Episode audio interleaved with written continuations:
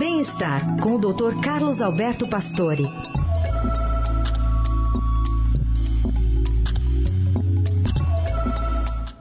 Doutor Pastore, bom dia, tudo bem? Tudo bem, bom dia, Carol.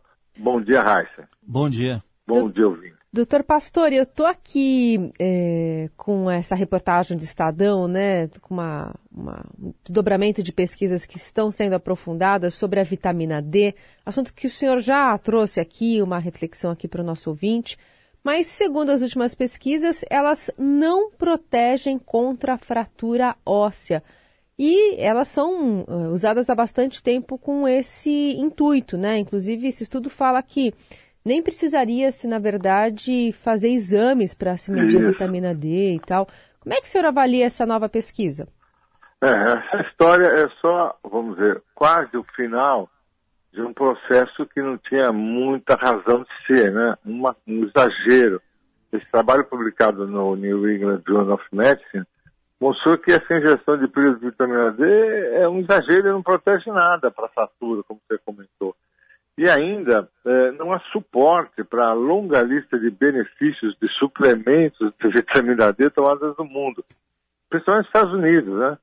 Eh, você também não tem que ficar rastreando o nível de vitamina D, de, muito menos eh, recomendar o uso de suplemento para prevenir doença grave ou até para aumentar a longevidade.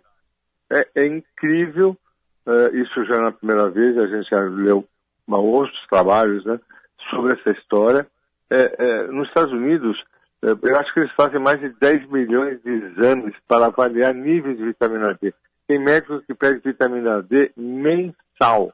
Quer dizer, tira o sangue para ver se a vitamina D está alta ou baixa e fica de não, você precisa fazer isso ou aquilo, em função da vitamina D, como ela balizasse essa história. Eu vou comentar um trabalho muito antigo, onde eles estavam questionando as mudanças até dos níveis de vitamina D colocando os níveis de vitamina D em outros patamares para praticamente usar mais suplemento. Uma coisa assim absurda. Essa história é muito antiga e realmente o pessoal exagerou na dose. E eu acho que é, não tem razão de ser fazer o que está se fazendo com vitamina D. Eu, eu acredito que isso se aproveitou dessa história. Tem pessoas que ficam o tempo todo preocupadas com a vitamina D, né? Quer dizer, tá certo que tem doenças ali conhecidas, doenças de Crohn, celíaca, gente que não pode tomar luz. Eu brincava e falava assim, olha, se tomar um pouquinho de sol, não precisa tomar vitamina D, né? E, e realmente esse trabalho vem de encontro a uma série de exageros, de, de, laboratórios que, nossa, sugeriram fazer esses exames, a, os suplementos de vitamina D absurdamente tomados. Realmente isso é bem interessante e é um marco para que se termine essa conversa, né, Carol? Tem caminhar. Então, tirando as pílulas, o que, que é bom aí para os ossos, para a vitamina D em geral? O que, que é bom, doutor Pastore, fora o sol? Olha, isso que eu ia falar.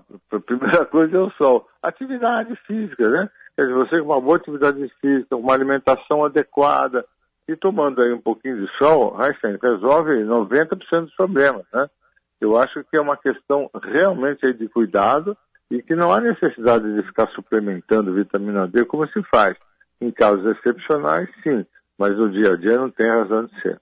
Há um lobby enorme, né, principalmente nos Estados Unidos, da tomada de todas as vitaminas possíveis e imagináveis. E que a boa parte disso não resolve nada. Tá aí, conclusão do Dr. Pastore sobre esse estudo que tem gerado muitas repercussões, né? Porque vai, ah. é, aos poucos, né, cada vez mais trazendo essa, essa confrontação de dados né, sobre um comportamento que acabou sendo muito lucrativo também para a indústria ah, farmacêutica. Só, viu? É. só lucrativo. É verdade. Doutor, obrigada. Até sexta. Até sexta.